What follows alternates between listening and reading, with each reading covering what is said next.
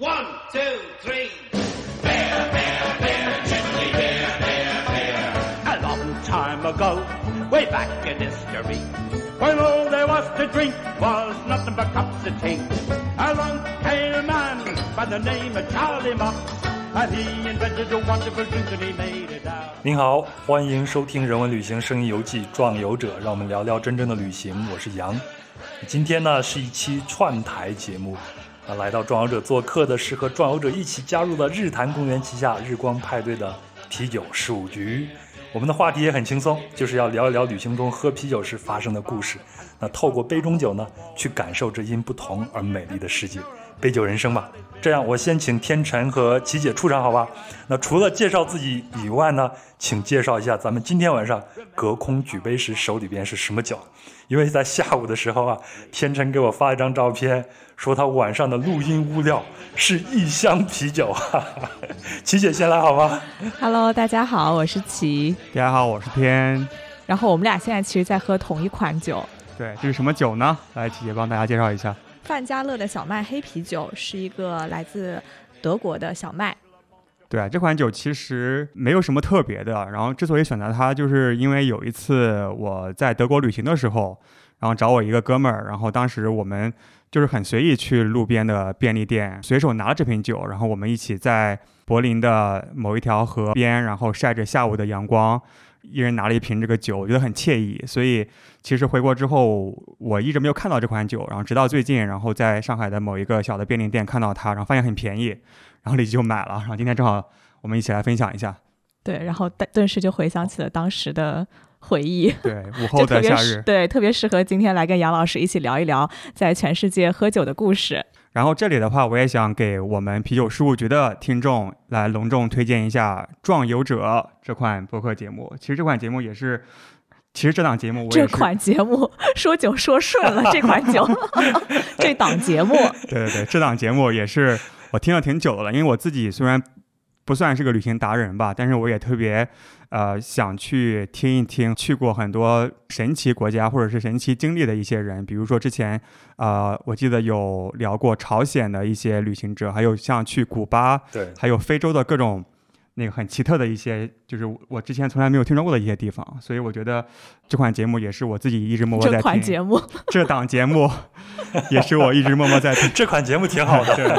然后今天非常开心，然后杨老师可以邀请我们一起来做客。其实我们是互相聊一聊吧，就是啤酒和旅行的一些故事。是。那刚才你说到德国的时候，我就想起来我在德国的经历，因为去德国你都要喝啤酒嘛。然后我是白天开车四处去逛，晚上停下来的时候，你觉得特别累，就要到超市去买一点啤酒。但是你完全不认识那个啤酒它是什么样的名字，而且我也不太懂啤酒。而且我发现德国的这个超市里边呢，那啤酒，你看我们这边都是酱油、醋啊什么的摆好几大好几大排是吗？但德国的超市里边就是一排一排，另一排都是啤酒。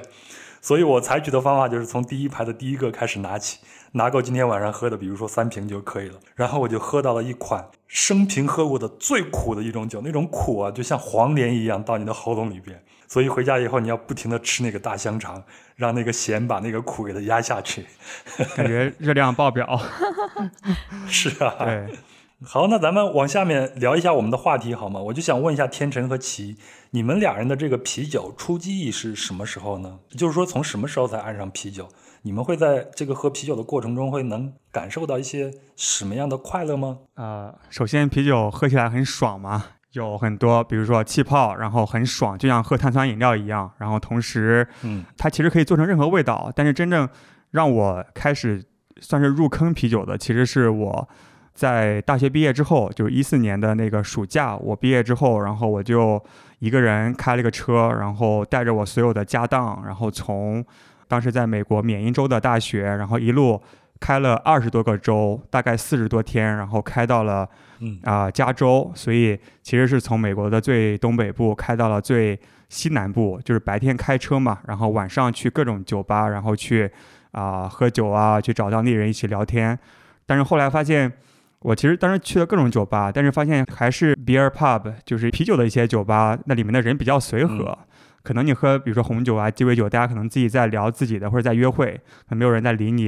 然后啤酒的话，我就觉得坐在那个吧台，然后呃和 bartender 然后一起聊一聊，或者是和左右的那些当地人然后聊一聊，我觉得大家都很开放，然后又很惬意。在回国之后就开始比较疯狂的去网上找各种啤酒，然后后来也是自己家酿。包括现在其实也在和七姐做这档节目嘛。像我的话，其实我也是大学的时候在美国念书，但当时我其实对啤酒没有特别大的感觉，因为美国比较流行的是 IPA 的风格嘛。然后在超市，我们当时就是买到了 IPA，然后我当时喝的第一口，我就想说，哎呀，这个啤酒怎么这么苦呀？跟我以前喝的酒完全不一样。然后，但当时就是，嗯，我不想喝这么苦的东西，所以也并没有入这个坑。然后后来在美国的时候呢，其实我们学校每周四会有一个 Keg Thursday，会在校园里面拎来几个那个 Keg 的啤酒桶，然后大家就在草坪上面喝喝啤酒，social 这样子。然后当时主要喝的还是呃以小麦为主吧。然后特别是夏天，你就是在那个草地上面喝一个清爽的啤酒，就觉得很开心。但当时其实讲真，我对啤酒并没有太多的。感觉就觉得哎还挺好喝的，并没有真的入到这个坑里面去。然后后来我就在呃东南亚跟欧洲都生活了一小段时间嘛，然后在当时也是疯狂的出差，然后也去了很多地方。每去到一个新的地方，我就会去哎当地的小酒吧什么的，就是下班喝两杯嘛，跟同事一起。然后当时就对啤酒就是产生了比较大的改观吧，因为确实喝到了各种各样不同的啤酒。然后其实是直到认识天以后，天一天到晚在朋友圈里面发，呃，发自己酿酒啊，或者各种酒，然后想说，哎，怎么会有人对啤酒有这么大的激情呢？然后后来，直到我们开始做这个播客，我也从一个小白，然后慢慢的进阶成长，然后真的是去了解到啤酒这个千变万化的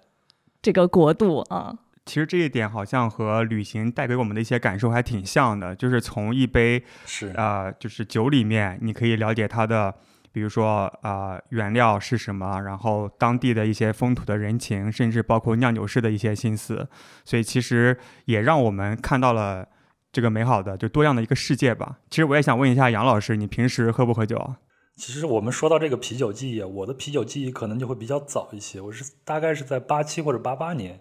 当时我大概是十岁，因为那个时候我爸爸带我去啊河南的开封去出差，然后他就带我去。我记得那个时候去趟开封特别的麻烦，要一天的时间，现在大概就一两个小时就到了。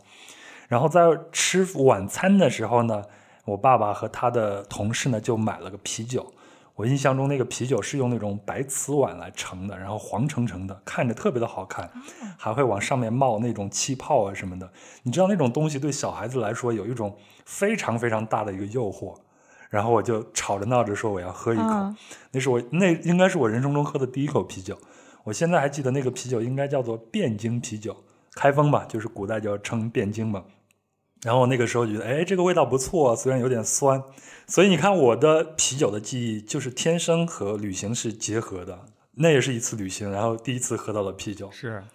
然后呢，我自己出去旅行的时候，往往会去品尝一下呃当地的啤酒，这是我的一个个人的一个爱好了。还有一次我对啤酒印象特别深的，应该是二零一三年的时候，我去坦桑尼亚旅行，然后去那个塞伦盖蒂的大草原上去做那个 safari 去看动物。当时呢，我们一个团里边有一个德国的老头啊，注意啊，这是一个德国人。这个德国在后面我会不停的出现。这个德国人呢，他就描述了他刚刚登上了那个乞力马扎罗山，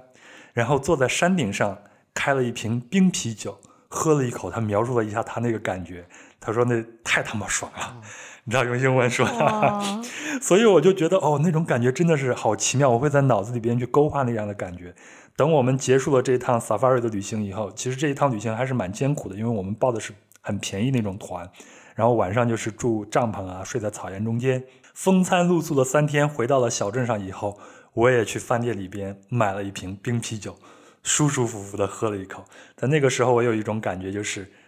冰啤酒就是对一段艰苦旅行的最好的一个奖赏。哇，这个 对我觉得不管是艰苦旅行还是艰苦的一天吧，就你真的劳累了一天，然后你拿出一罐冰啤酒，然后开瓶的那个那个声音，然后我觉得就已经很治愈心灵了。然后一口大口吨吨吨下去，对，就觉得浑身舒畅。是，就包括我们很多听众一直留言给我们说，我们的片头就是那个呲的那个开啤酒的声音，说引起极度舒舒适。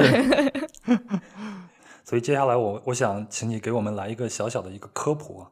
关于这个啤酒的发源地啊，因为我自己呢就在我的长旅行中就有第一次嘛，就是穿过中东地区到北非，在这个过程中其实你是喝不到酒的，你知道这个地方它是因为宗教的原因你喝不到酒，但是我印象中啊，在仅只是仅存在我的印象中，我在埃及的开罗的一个中餐馆里边好像喝过了一瓶啤酒。但是为了做这期节目呢，我就回头去找那些照片，我怎么着都找不到那个照片。面前是有个杯子，但是里边也没有啤酒。被你喝掉了。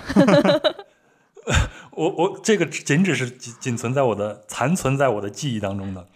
但是呢，我就知道在世界上最早的啤酒是在埃及诞生的，所以我就想请天成给一个科学的答案啊，啤酒到底是源自于哪里呢？是源自于埃及吗？这个说实话，这是一个非常好的问题。对这个的话，我觉得说实话，我可能没有资格去回答。之前我们也有嘉宾聊过啤酒的一些历史，但其实是有很多的学术考证。在最早期的时候，我们很难把它叫做啤酒还是什么，它可能有一些谷类的那个发酵物在里面，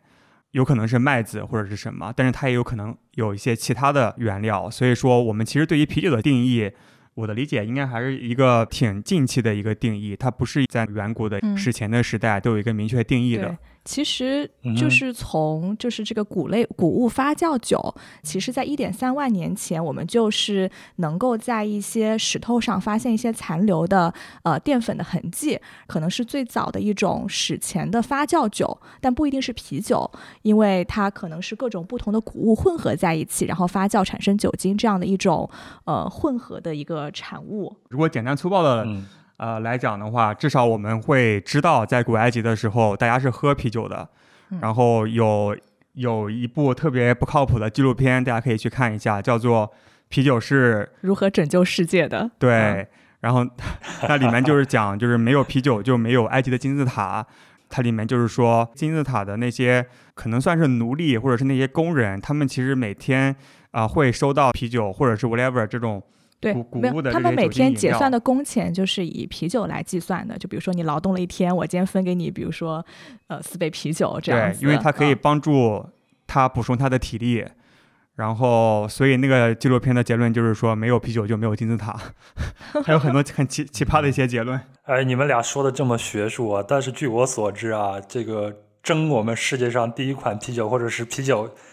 呃发源地的国家可不老少。我听说琪姐。有人告诉你啤酒的发源地不是埃及，是吧？你曾经有一个捷克人告诉他，啤酒是在捷克发现的，是吗？对的，就当时我去布拉格旅游的时候嘛。然后我当时报了一个一日团，然后那个导游其实是一个年纪特别特别大的老爷爷，大概七八十岁了。但他就是一路上给我们讲起啤酒，就特别特别的有激情。他就说：“哎呀，提起啤酒，你们第一个想到的可能都是德国、比利时，但其实我们捷克人对啤酒特别特别的骄傲。然后呢，说我们每天都要喝。他就特别骄傲的说，捷克是人均喝啤酒最多的国家，大家每天都要喝啤酒。然后他就是说，哎。”你看我现在身体这么健康，活了这么久，啊，就是因为每天喝啤酒，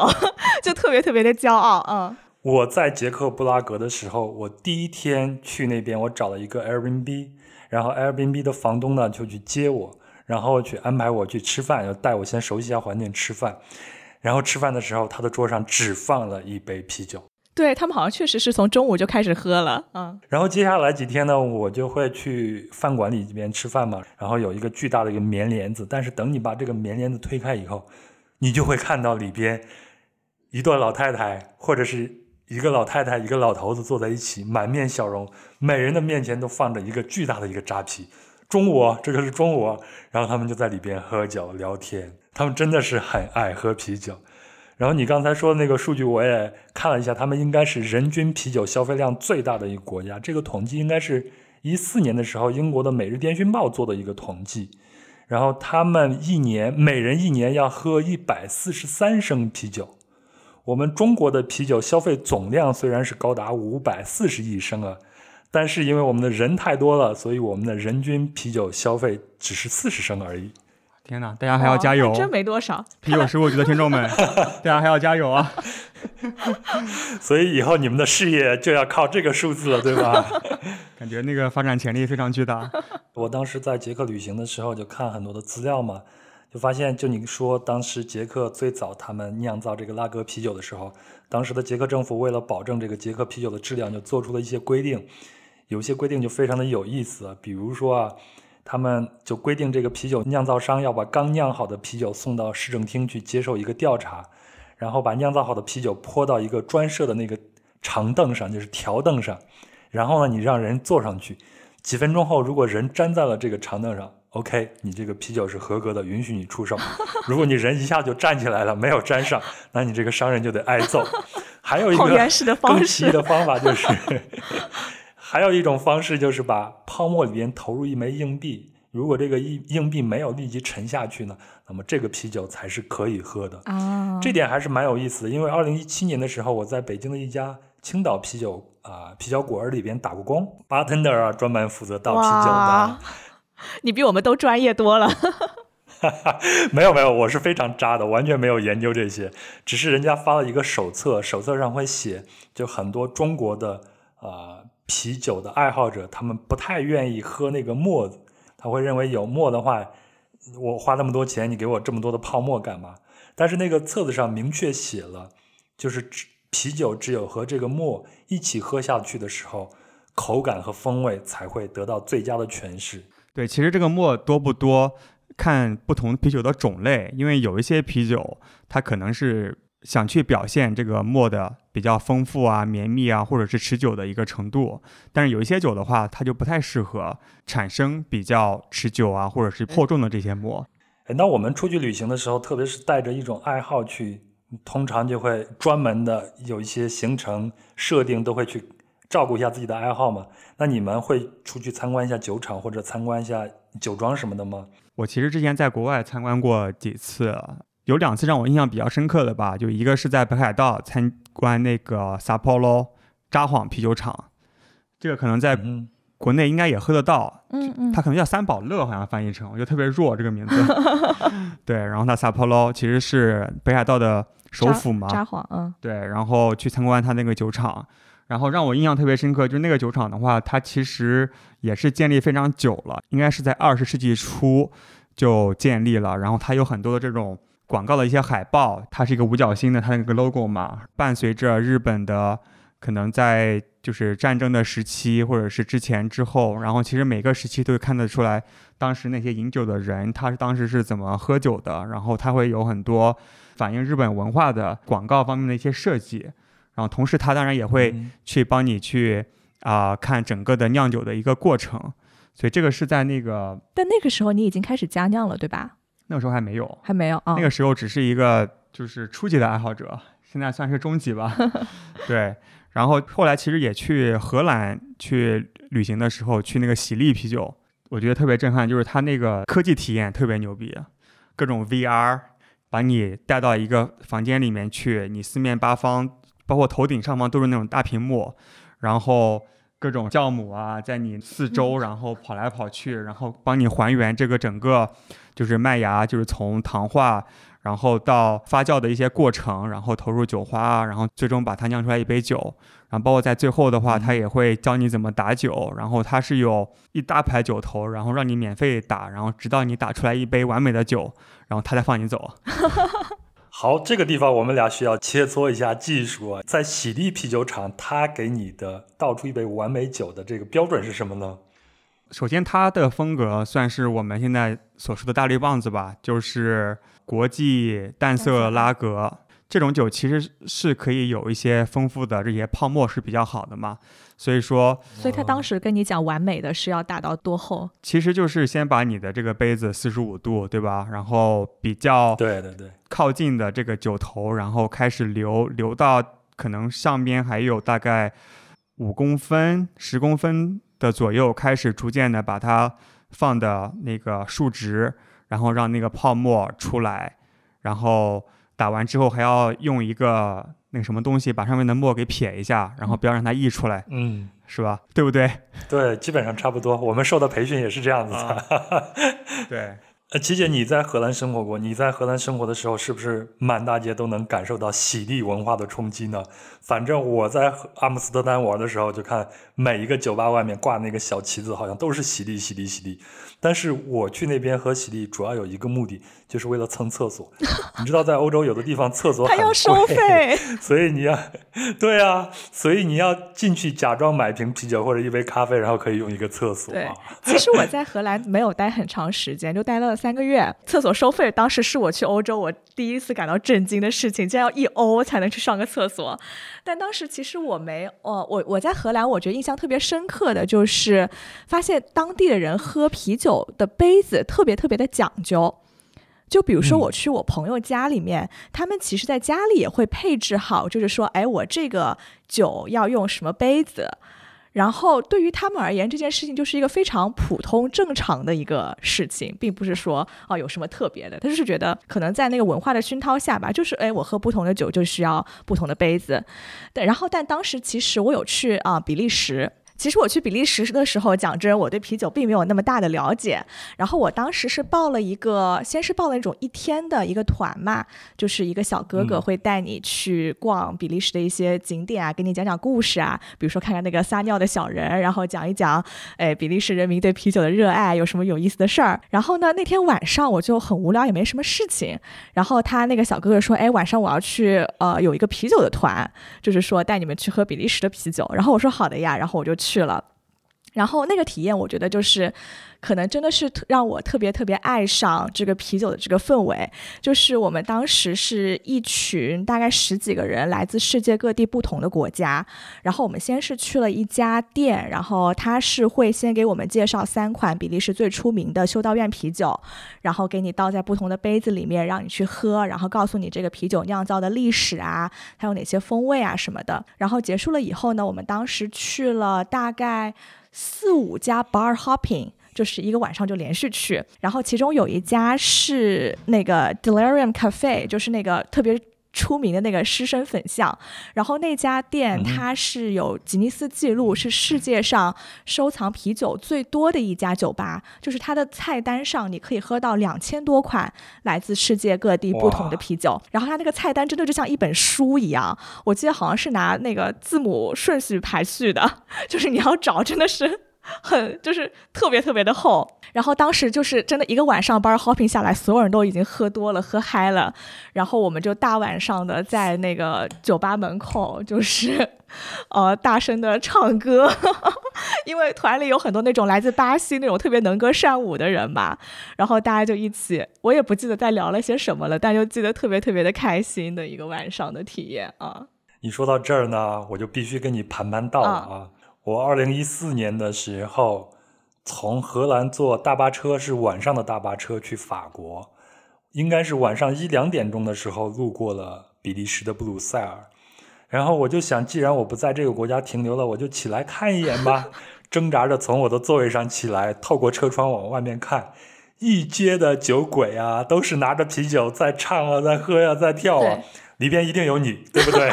二零一四年我还我还没去呢，你还年轻。对，哎，但是讲起这个，倒是有一个非常有意思的事儿。比利时它其实有个法规，你是不允许在大马路上喝啤酒的。哦，然后但是可能晚上大家，那你们是为什么呢？可能晚上大家也无所谓了吧，就已经开始喝了。但是我记得当时印象特别深刻的两个两件事情吧，就第一个就是说，如果你在呃是它是你不能在大街上喝啤酒。如果你直接对着瓶子喝，它是一件非常不礼貌的事情。会被比利时人非常看不起，你一定要倒到杯子里面喝。对，然后第二件事情就是说，我当时去，因为比利时街头不是很多卖啤酒的店嘛，它基本上每一款啤酒都有自己专属的搭配的一个杯子，而且有各种各样不同的杯型，有一些真的是我从来都没有见过的，比如说它是一个 L 字形的一个形状，然后还有一些像试管一样就细细长长的，它就是说不同的啤酒他们都会搭配不同的杯子去喝，就这件事情他们特别的讲究，也很执着。关于啤酒和杯型的搭配，请关注我们未来不知道什么时候录的一期节目。对，这个其实是我们一直想聊的一个。对，感觉是一个非常深的坑，大家会可能会觉得杯子有什么好聊的，但其实说实话，里面很多学问。我想起我自己有一次，我是在，但这个不是啤酒啊，是红酒。是在阿根廷的门多萨。我们知道，在门多萨产很好的红酒嘛，因为它的呃葡萄园都是由安第斯山脉上流下来的雪水然后浇灌的，所以酿很好的红酒。我下午中午就出发，开始去参观各种酒庄，去了三四家吧。到最后一家的时候，我已经喝的基本上有点晕了。当时呢，我们酒庄 tour 那个意大利裔的小哥，他是阿根廷人，在给我倒酒的时候，我就顺手拿我的习惯嘛，北方人的习惯，就顺手拿我的指头在桌子上敲了两下。就是比奥那个，对我就是在桌上敲了两下，然后他们就问我说：“哎，杨，你这样敲两下是干什么？”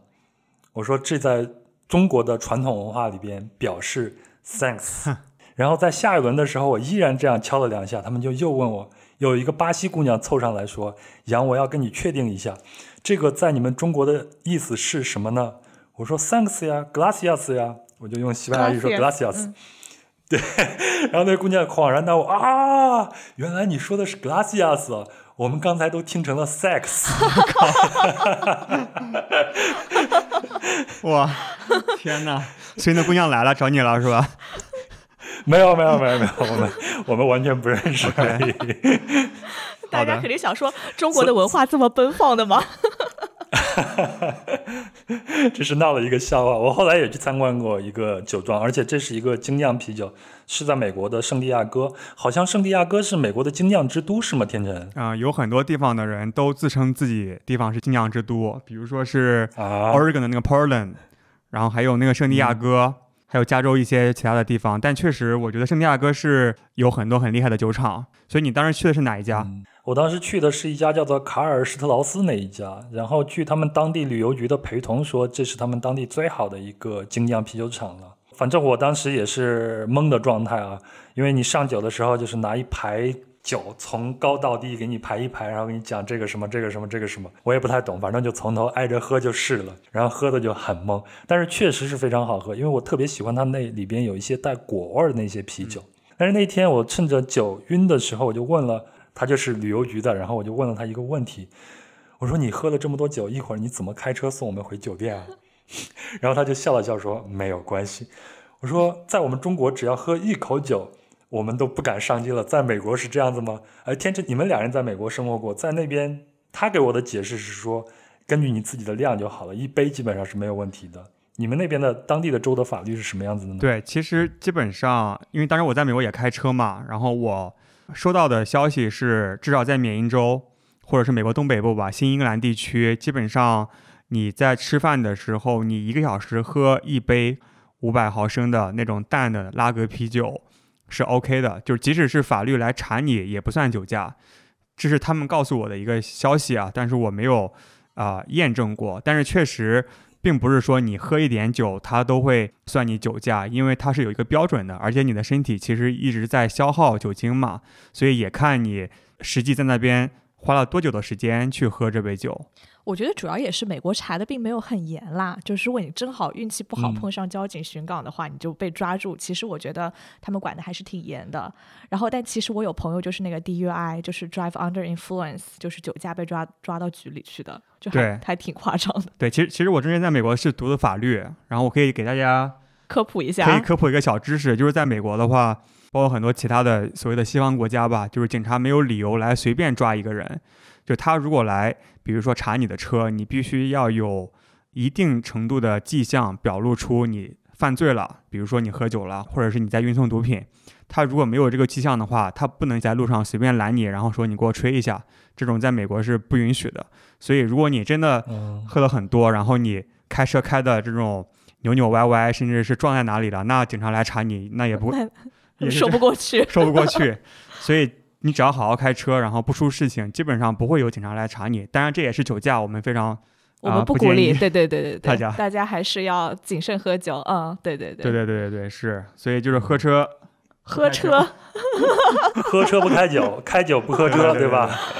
是。好了，我们还是要正经的说一下，就是喝酒不开车，开车不喝酒。对对对对对。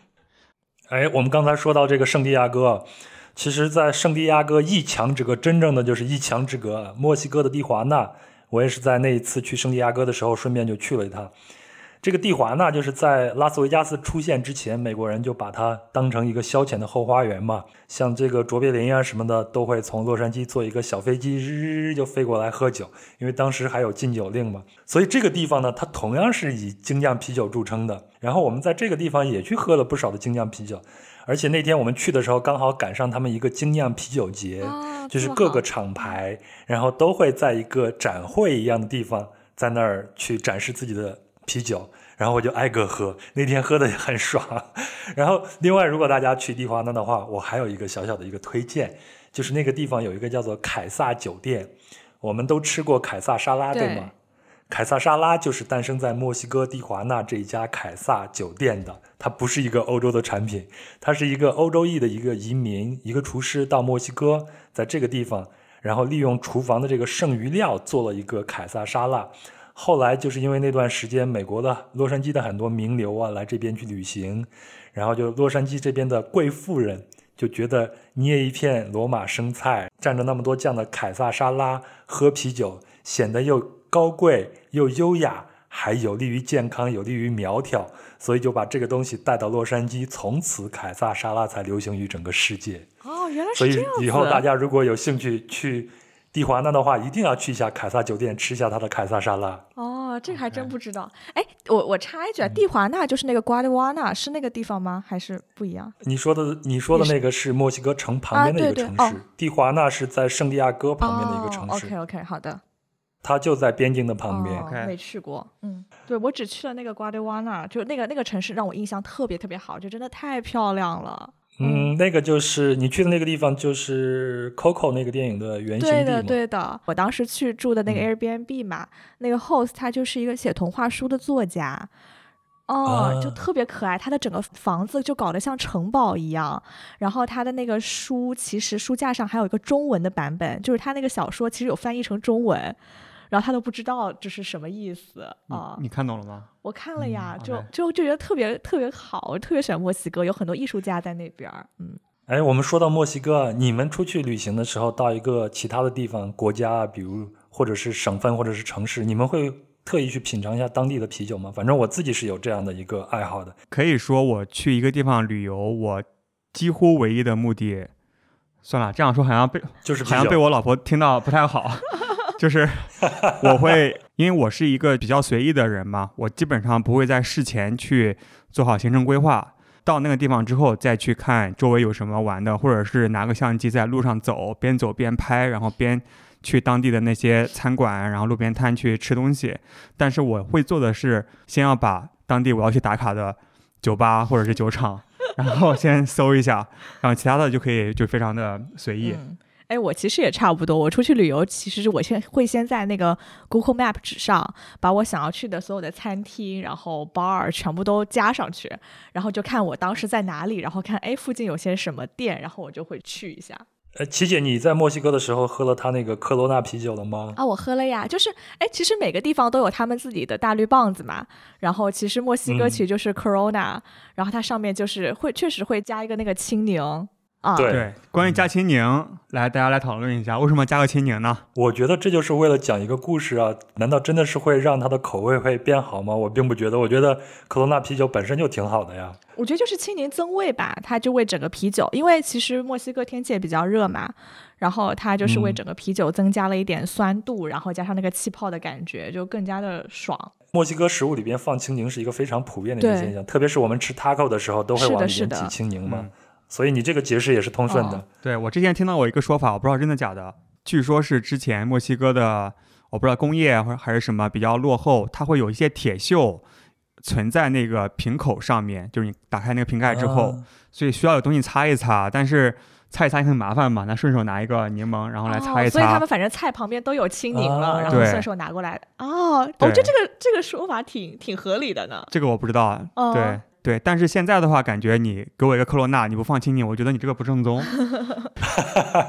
哎，你说到正宗，你们喝过那种？你们去酒吧应该喝过龙舌兰什么 tequila，、嗯嗯，然后你们去酒吧的时候喝 te tequila，他会给你一个什么样的一一些东西呢？我印象很深刻，我当时去一家店，然后他就是那个服务员跟我聊的特别特别开心嘛，可能看到亚洲面嗯孔，也觉得哎这边亚洲人不是很多，然后就特别想跟你聊天，他特别热情，然后最后说一定要送我们那个 tequila shot。然后我记得他当时是端上了一个小托盘，然后那个托盘分为四格，然后一格是放了一个 tequila shot，然后一格是放了青柠，然后还有一个是放了一个辣椒粉啊、盐粉之类的一个混合的一个粉状的东西，然后最后一就是辣辣椒粉加盐吧，然后最后一格它是放了一个炸的昆虫，然后哇它就是啊，啊，然后他就是说，你吃的那个顺序是要先在那个呃手上把那个粉撒上嘛，然后你舔一口，然后直接把那个 tequila shot 喝下去，然后最后嚼一颗青柠，然后吃完了以后再去嚼那个昆虫，就是有那个脆脆的那个口感。然后我还印象特别深刻，那个服务员他是听说我是从中国来的，然后他第一反应就是说：“哎呀，你们中国有好多炸昆虫啊，我特别想去中国玩，就想吃昆虫。”我当时都惊了他。应该去东南亚。对我说：“我听过千千万万想来中国的理由。”我说：“你是我第一个听到想要因为吃炸昆虫想要来中国的人。说到这个 tequila，、啊你看他会跟你说，让你又是舔盐啊，又是嚼这个柠檬啊，对不对？我在墨西哥的时候，我住的那个旅店有一个小小的一个酒吧，酒吧的老板就告诉我，不要听他们的，你直接一口喝了就行了，这才是最正宗的喝 tequila 的方式。后来我查了一下资料啊，就说 tequila 最大的经销商其实是美国人，而不是墨西哥人。所以这个美国的酒商呢，为了讲一个故事，让这个酒卖一个更好的一个价格，所以他们发明了要先舔一下虎口的这个盐，然后喝一口酒，再去嚼一下这个柠檬这样的一种方式。我还看到有各种千奇百怪的喝 tequila 的这种方式。我见到有一种最奇怪的是，你拿那种老式的电话机，然后它不是有那个电线嘛，你一只手捏一个，然后这边就有一个人摇，会产生那种微弱的电流。当电流通过你的身体产生那种被电的感觉的时候，你喝一口 tequila，我的妈呀，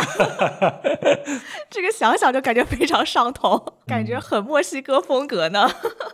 我我还有一些啤酒记忆，它往往就是跟一种食物搭配在一起的。你们有没有这种感觉？我看奇文原来我们聊你好像去越南的时候，对那个 pho 非常的啊印象深刻，是吗？天哪！讲起越南，我再次表达一下我对越南的热爱。我可真的太喜欢越南了。就我我去越南大概去了两三次吧，然后嗯就是可能去越南之前也哦，反正我之前就很喜欢吃 pho 嘛，因为在美国其实有挺多越南人的，然后所以我们那边有很多就是比较正宗的，就是吃 pho 的餐厅。然后我真的去了嗯越南以后，我才发现。哇，原来有这么多不同类型的米粉，因为我本来以为越南就是 for 这么一种东西，然后后来他发现是它其实各种什么粗的、细的，然后干的、有汤的，然后就各种各样都有，然后就真的都超级好喝。然后其实讲真，让我特别特别喜欢越南的一个点就是，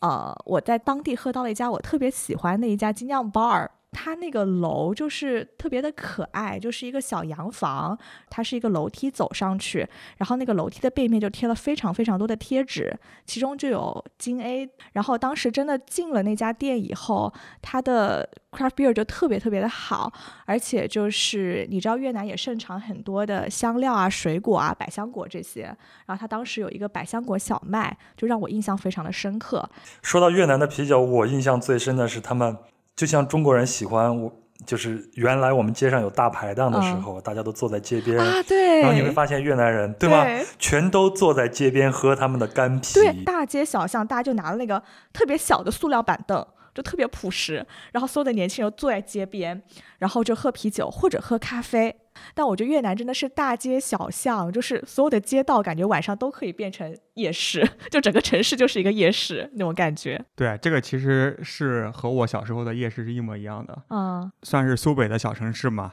就是推着一个车，然后就可以变成一个夜市。对，烤几个羊肉串儿，然后很热气腾腾的，然后大力棒子，然后一喝，特别的放松，特别的惬意。所以刚才杨老师问到啤酒配餐，我想来想去，虽然后来也可能吃过一些所谓比较精致的，不管是什么西餐啊，或者是什么日本料理啊，配啤酒都可以配，都挺好的。或者煎饼果子，对吧？去北京，它那个北平机器煎饼果子配啤酒也很好。但是有些时候就是想要去做一件事情，就是要去外卖点个羊肉串儿，然后在家里喝个啤酒，对就是有这样的一个记忆在。所以我感觉我们中国人的酒吧文化就是我们的夜市，我们的大排档，就是要喝大绿棒子和羊肉串儿。我之前看到过一句话，是不是在《转游者》听到的？我都忘记了。他说 杨老师说，是说那个我们一生中最喜欢吃的东西，是你在二十岁吧之前吃的东西。我们的节目里边好像提到过这些，就是说我们的这个胃口其实都是被童年给定义、给固定好的。但是像大排档、像夜市这样的东西呢，在现在的这种一线大城市基本上已经很难见了。我不知道上海怎么样，北京现在已经是很少很少了，因为城市治理的原因。对，一个是这个味道，第二就是当时自己的一个状态。当时我也是从十二岁开始去一个人去南方读书嘛，所以就每次回到家乡，然后和小时候一起的玩伴，然后聚一聚啊，当时聊的一些话题啊，回家的那种氛围，其实就是羊肉串和大力棒子迎接我的。所以就即使是一模一样的味道吧，嗯，然后可能也很难找到那样的一种感受。好，那咱们回到咱们的话题中啊，那你们在酒吧里边有没有碰到一些非常有意思的人呢？而且我觉得一个酒吧是可以窥探一个目的地的一个小小的一个窗口的。就讲到在酒吧里遇到的一些人嘛，第一反应就是纽约的那个布鲁克林老头老老大爷，老老大爷老大爷。对，之前其实之前在节目中录过，但还没放出来，但是可以再讲一下，就是之前去纽约有一家特别厉害的酒厂，叫做布鲁克林 （Brooklyn Brewery）。然后它是在布鲁克林区嘛，当时我也是一个人去，我比较喜欢一个人去，因为当时也确实只有一个人，没有朋友。然后就去那个吧台喝酒，然后就和我坐在我左边的一个，一看就是一个非常草根阶级的，他也在那边喝酒，然后就和他聊天，就给他讲说我是中国来的，呃当时我穿了一件静 A 的衣服，啊，对我穿了一件静 A 的衣服，然后他说，哎，我知道这个牌子，哇，对，所以嗯。就聊起来了嘛。然后，嗯，他也看得出来我很喜欢啤酒，然后他就从他的呃牛仔裤的那个后面的那个口袋，里面，然后掏出来一叠这种 coupon 优惠券，然后他说这个是什么纽约精酿协会出的一本 coupon，然后你凭这里面一张一张的这个就优惠券，你可以去纽约很多酒吧去兑换一杯酒，然后我送你几张吧。然后我说那个不用了，不用了，我第二天我就要飞回中国了。然后但是非常感谢你的好意，然后所以那天晚上和他一起聊得很开心。然后后来和 Brooklyn Brewery 的那个 副总裁吧 VP，他还在那个吧台没事在那边打酒，我们三个人一起聊得很开心，一起合照，然后度过了很难忘的夜晚，就相当于是一群本地人，然后帮你讲本地人的日常的生活是什么样子的。然后比如说他日常喝酒是怎么喝的，那看得出来，对吧？有很多这种嗯劳动人民，和我们一样的劳动人民，打工人，对，然后其实是会通过精酿的一个社区，然后去发现很多的酒吧，而且会非常热衷的去分享给坐在你旁边的一些游客，我觉得就很好的一种氛围。去旅行的时候去精酿酒吧，或者说任何酒吧吧，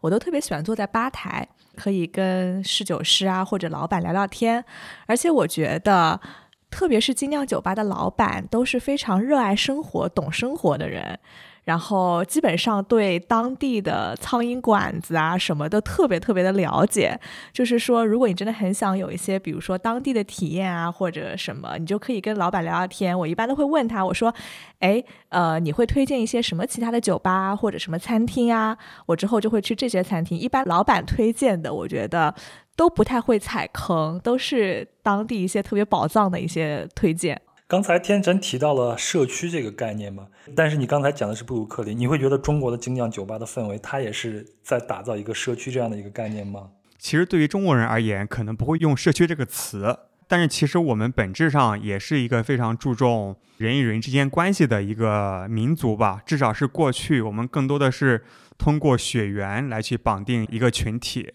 那因为现在因为城市化，或者是因为计划生育，我们也没有很多的这种兄弟姐妹，所以其实更多的时候，我们心里还是想去寻找在一个陌生的城市的归属感。其实我们也正在去寻找在血缘关系之外的，群体的一种归属。所以我觉得这种其实嗯，就就是远亲不如近邻，是吧对，其实这就是社区的一个概念，只是可能“社区”这个词没错没错。对于很多中国人而言是个陌生的一个词汇而已。那我可以举个例子，就之前也是我呃我们节目的嘉宾，就是在苏州七九八的老板 Jack，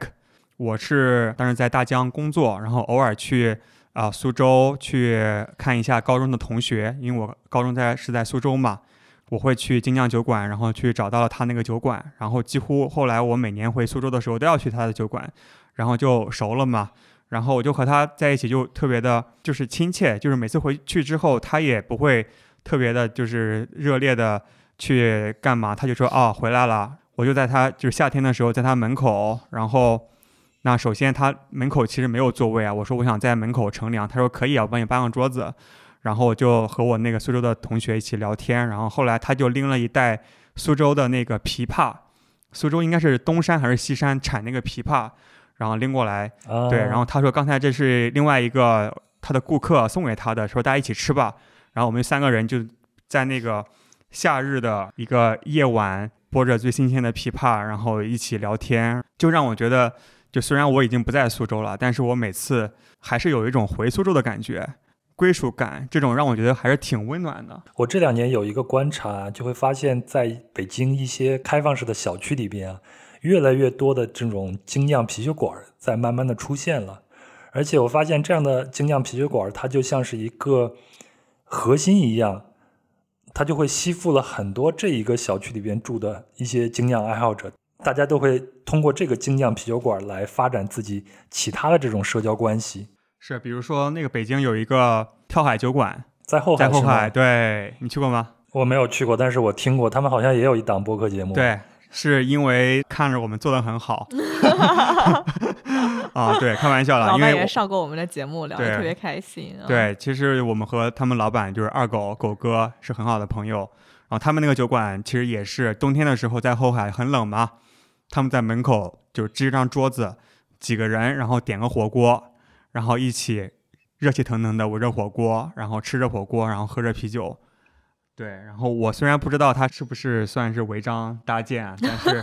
感觉那个氛围就特别好，就是为你一个非常定制化的服务，而且大家都是家人。这就让我想起我小时候住的每一个，我们没有社区这个概念，就是临近的这一片儿吧，总会有一个小卖店。那这个小卖店里的这个人呢，他就是这个社区的一个比较重要的一个人物。对，基本上他掌握了每一个，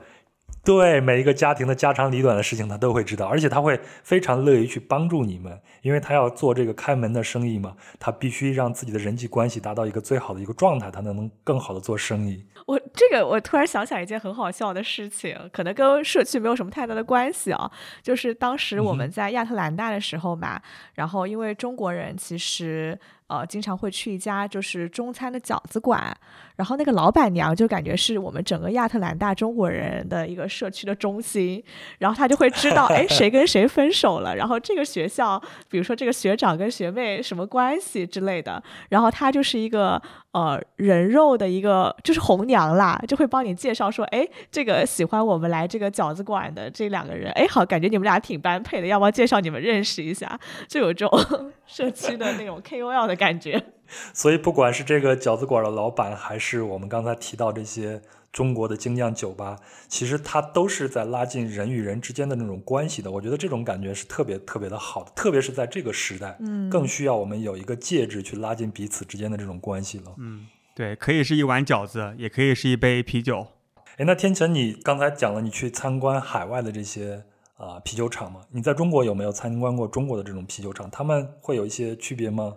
哎，讲到这个，这个就可以讲一下我第一次参观啤酒厂的经历，就是我们当时去贵阳嘛，然后参观 Trip Smith 的啤酒厂，这其实是我真的嗯第一次真的去到一个啤酒厂里面，然后第一次喝到最新鲜的从发酵罐里面打出来的啤酒，它其实一一什么感觉？打出来一整一杯都是泡沫。我当时就惊了，想说，哎，怎么全是沫？然后但沫慢慢的，它那个泡沫就会变成酒液，然后你喝的时候，就是我们当时喝的那款是呃 Trip Smith 新出的金桔嘛，它是金桔拉格，它本来就是一个非常易饮的酒，然后再加上新鲜的金桔，就是扑鼻的那个金桔的香气，特别的新鲜，然后当时就喝的特别开心。对，然后旁边是一个大哥在加热那个巧克力液，在那边搅那个巧克力酱，对，因为他们在要去做一个巧克力增味的，应该是一个世涛的啤酒，嗯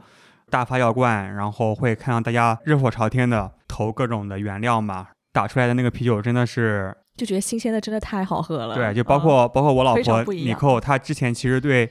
啤酒无感，就没什么兴趣，然后她也是喝了那一杯金桔拉格，然后就觉得好好喝，就就是比某些其他的酒还有意思。对，就其实就讲到新鲜，其实是啤酒非常非常重要的一个特性嘛。这也是为什么我们那么强调就是在地性或者本土，因为真的只有在本土你才能够喝到最新鲜的啤酒，然后它的口感是更好的，然后整个体验也会更好。对，而且一个就是口味嘛，然后第二就是去酒厂参观，大家可以感受到当地的风土人情。比如说赶哥他带我们，其实也是非常贵州人的形式，他把那个日程安排的满满的，吃当地特色的食物，然后配他从酒厂里面应该是陈年了好几年的桑葚的一个波特，就桑葚也可以做酒，大家可以了解一下，而且是过了橡木桶的，用了烘烤麦芽的波特啤酒。然后就配贵州的那些小炒，就各种什么来着，我都我都忘记了，就各种这是宫爆的各种不同的啊，对，东西宫爆各种就是你端上来一看，就是二十多盘看起来长得一模一样的东西，但其实里面就是宫爆的是不同的内脏，然后不同的就是很油对对对很辣，但是适合通过波特这种就是比较浓厚的压得住的。酒的风格，然后去配合它，所以就觉得整个体验就特别好，特别热情，所以这是我们应该印象最深刻的一次中国酒厂的记忆。是的，这样说的话呢，我就建议大家，如果以后去一些精酿啤酒馆的话，一定要坐在吧台，跟精酿啤酒馆的老板或者酒保聊聊天儿，你就能探知到这个城市的一些奥秘，包括你想要去找的一些好吃的地方啊、好玩的地方，没准你就得到了。据我以前我在青岛啤酒馆打工的这种经历来看呢，坐在吧台上工作了几个月吧，每周去一次或者两次，只有一次有人坐在吧台上和我说话，真的假的？啊，其他都没有，真的，这这可能跟那个酒吧的那个氛围是有关系。我发现中国人去酒吧里边，基本上还是以朋友或者情侣或者一个公司聚会的这种形式去的，是很少有这种陌生人社交，对吧？对嗯所以大家就像刚才杨老师讲的，坐在吧台，然后如果不知道自己喜欢喝什么酒的话呢，你其实可以试酒，你可以说这款酒我能不能试一下，那个我能不能试一下，就基本上你试个三四款，总归有觉得差不多嗯啊、自己比较喜欢的一些酒，然后再再去点，而不是说上来直接去点一个，然后发现不好喝。而且我觉得精酿酒吧的老板一般都特别热爱生活，就跟他们聊天，你可以有很多非常有意思的收获。嗯，对，至少是我们合作的啤酒旅行社的精酿酒吧啊、都是非常靠谱的，老板非常热情。说到这个啤酒旅行社啊，我就想问一下你们，在你们这种啤酒界、啤酒圈里边，你们是有自己的宝典，然后我可以我可以按图索骥去找到这些靠谱的本地酒吧吗？其实现在中国很多地方都有不错的精酿酒馆，然后大家可以比如说去搜索大众点评啊，或者是酒花啊，或者是去问一些当地的朋友。但是呢，目前最简单的方式就是关注啤酒事务局。啊，没错，对，然后我们经常就会请全国各地比较厉害的一些酒厂、酒吧的老板来做客我们节目嘛。然后，所以你不仅可以啊、发现哪一个酒馆好喝，而且能够知道这个酒馆、这个酒厂背后的一些故事。它可能一款酒你喝起来很好喝，但其实它背后有一些啊、酿酒师啊，或者是酒吧酒厂的主理人他自己的一些想法。所以我们从今年开始，然后发起了一个啤酒旅行社的计划。我说，其实起因也是我们的听众群里面老会有人问，就是说，哎，我我马上要去哪里玩啦，然后有没有什么当地推嗯荐的酒吧什么之类的。然后呢，就是这种问题特别多，对，所以我们想说。对对对，所以我们想说，索性我们把这些信息收集一下，然后把我们真的喜欢的，然后当地大家都推荐的一些呃精酿酒吧，就特别是那些真的是很用心的去经营的老板，然后包括他们的店，推荐给大家。对，尤尤其是我们也看到去年疫情嘛，很多线下的门店，包括很多精酿的酒吧都陷入了很多的困境，所以说我们也是想力所能及的，然后通过我们节目这一点点小小的影响力，然后可以去把经过我们筛选过的既好喝又有趣的酒吧推荐给我们的听众，所以我们才企划了啤酒旅行社的这样一个计划。大家可以每到一个地方都可以看到我们的合作酒吧。目前现在全国有大概一百四十多个合作酒吧，可以拿着我们的开瓶器，然后都可以去我们的合作酒吧享受啤酒事务局专属的一些优惠。有些可能是给你打一个折扣，还有很多其实是免费送你一杯酒。所以说，你只要拿着开瓶器，你都可以去酒吧薅羊毛去蹭酒。对，而且我觉得其实薅羊毛折扣倒是其次，就是做了这个啤酒旅行社以后，我感受特别深的就是我们的听友真的在全国各地都找到了就是家或者社区的感觉。就比如说你带着我们的开瓶器去到酒吧，然后老板就说。哎呀，说明你是一个 比较对啤对比较懂酒、对啤酒有一定热爱的人，然后老板就会特别热情的招待你。所以这一个开瓶器它不是一个开瓶器，它是打开当地或者打开当地人的一把钥匙了。啊，啊，这个说法很好啊，不愧是杨老师，我们要把这句文案加到我们的开瓶器里面。对，其实就是真的，一点点小小的优惠是小事情了，关键是你拿着它，你可以去一个靠谱的酒吧和老板确认眼神。我们群里面的那个马老师嗯，对，特别牛逼，然后他去南京玩嘛，然后对出差也挺多的，就到处打卡。嗯、对，然后他去南京的高大师的酒吧喝酒，然后高大师啊、那家店是我们的合作酒吧嘛，然后老板把他喝得很开心，然后也发生了一些不可描述的事情。然后第二天他去其他酒吧喝酒的时候，虽然不是我们的合作酒吧，但是那个高大师的店长，然后还主动给他其他酒吧的老板发消息说，啤酒事务局的听友来了，好好招待一下。然后又喝了一晚上，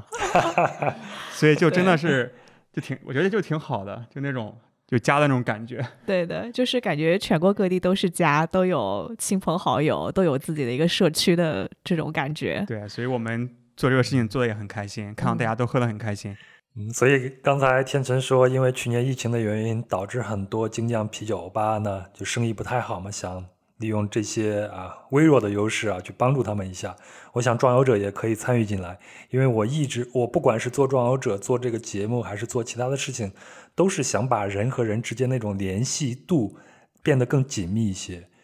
嗯，我并不算是一个啤酒爱好者，但是通过今天晚上你们讲的这些故事呢，我觉得京酱啤酒吧确实是一个能够让人和人之间产生交流的一个地方，所以我想做出一些自己的贡献来。天辰和琪姐过来也没有空手来啊，还为我们壮游者的听友们准备了一些礼物，就是刚才他说的那些打开当地和打开当地人的那把钥匙开瓶器啊，呃，送我们几个呢？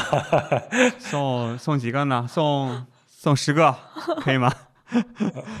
哎，我们再我要再跟你讨价还价，我们就像是那种虚假的直播节目了，是吧？然后我要跟你翻脸才送十个，你一定要多送我几个没个。有，没有，大家那个可以关注转游者的微信群，然后群里面的人越多，我们送的越多。我们节目到这儿也差不多了，最后我们也说一下，如果你要是想进壮游者听众群的话呢，你可以加这个微信“壮游者二零一八”，也就是壮游者的拼音全拼加上二零一八，然后他就会将您拉到群里边。那如果进到群里边以后呢，我拿到了这个嗯天成和琪姐送的这个开瓶器，我们会在群里边做个活动，然后把这个开瓶器送给您。您拿着这个开瓶器，也就是那把钥匙，就可以去到啤酒旅行社的合作酒吧，拿到他们给你的优惠。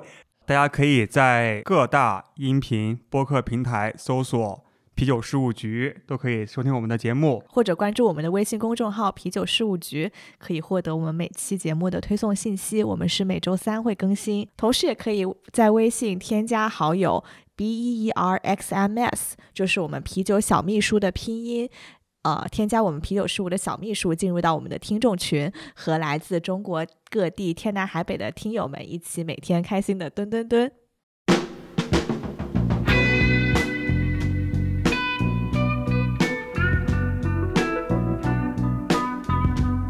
截止到目前，啤酒旅行社已经在全中国有一百四十多家合作酒吧。带着我们的啤酒旅行社开瓶器，你可以在这些酒吧享受相对应的折扣，他们可能是打折，也可能是老板送你一杯新鲜的啤酒。具体的酒吧信息和折扣信息，请关注我们的微信公众号“啤酒事务局”，回复关键词“啤酒旅行社”。那在节目的最后，我们想要再次感谢所有参与合作的酒吧，他们分别是跳海酒馆、狗窝酒吧、E.T. Brewery、诸事大吉、乐啤酒社、深陷酒花精酿酒馆、派头 Party Head、热河精酿酒馆、久仰、清月、精酿酒吧、大象酒吧、山鬼、西聚精酿、Q Beer Pub、微 Brewery、小礼堂、酒泡精酿啤酒屋、Tap Star Tap Room、皮条胡同、在地皮匠、圈精酿酒馆、黑店精酿、慢食酒库、七九八 Craft Beer、大圣精酿啤酒超市、九站精酿啤酒屋、九千克烧烤酒馆、兔子洞、山丘酒馆、鼓楼精酿、益州精酿啤酒馆、比利时啤酒花园、八号精酿、推动月球精酿酒馆、梨木咖啡精酿、唐 Tap Room 精酿酒馆、二狗精酿酒吧、南京五状元精酿酒吧、Get Together 酒行 Walking Lounge、Beatles、Amy Winehouse、大赵精酿、酱皮器精酿酒吧、俏皮精酿酒吧、鬼佬凉茶专卖店、银川市志野酒馆、醉馆精酿啤酒、White Craft Beer 白精酿、Juice Robot Tap Room、巨石精酿吧、吉麦精酿、八品托饮品店、新皮空间、半吨、绝对精酿、无双精酿啤酒店、麦酒精酿酒馆、沙坡尾精酿啤酒巴士、麦芽精酿啤酒屋、酱皮、Q Wow Coffee and Beer、辽 P 一九八六精酿啤酒、气泡空间、海怪家小酒馆、冠军酒吧、顾渊老酒馆、兰州饮精酿酒吧、Glow 皮匠、Depot Coffee Beer Bar、默克酒馆、燃精酿餐厅、The Happy Home 精酿酒吧、虚度酒室、鹤府精酿酒吧、ABV、Bob Bar 精酿、Water 二六八、九站精酿酒吧、Park Park 精酿啤酒屋、内个酒馆、大鱼先锋精酿啤酒、狮子座精酿、慢时间、海岸酿造、浮屠 Float 精酿啤酒餐吧、Big Man 精酿小馆、蓝飞、Prost 普罗斯精酿、Eagle 吉手皮先生精酿酒馆、无极熊精酿酒吧、小恶魔精酿啤酒、楚门精酿、Amber Craft Beer、十二画精酿酒馆、BAR Bar、高大师啤酒水木情怀店、山蓝精酿、破空间、正经喝酒、满洲利亚啤酒商店、皮教授手工啤酒屋、DOE 啤酒屋、纸飞机精酿、山丘酒馆、西屋 Westinghouse、三元酿造。虚荣精酿酒屋、象仔精酿啤酒屋、皮头士精酿酒吧、Fury 爆酿啤酒屋、胡说精酿啤酒馆、山前精酿、洪荒精酿、三巡精酿、Phoenix 凤凰精酿、Beer Max、Trip Smith、Beer Barrel 美西啤酒、Tap That、Roll 嗨来精酿啤酒、方寸酒馆、问 Ask 店十三、甲板精酿吧、嗨皮精酿。七月上金皮艺术小馆、北平机器、星球 Indie Crafted、独立星球、蜜蜂精酿啤酒、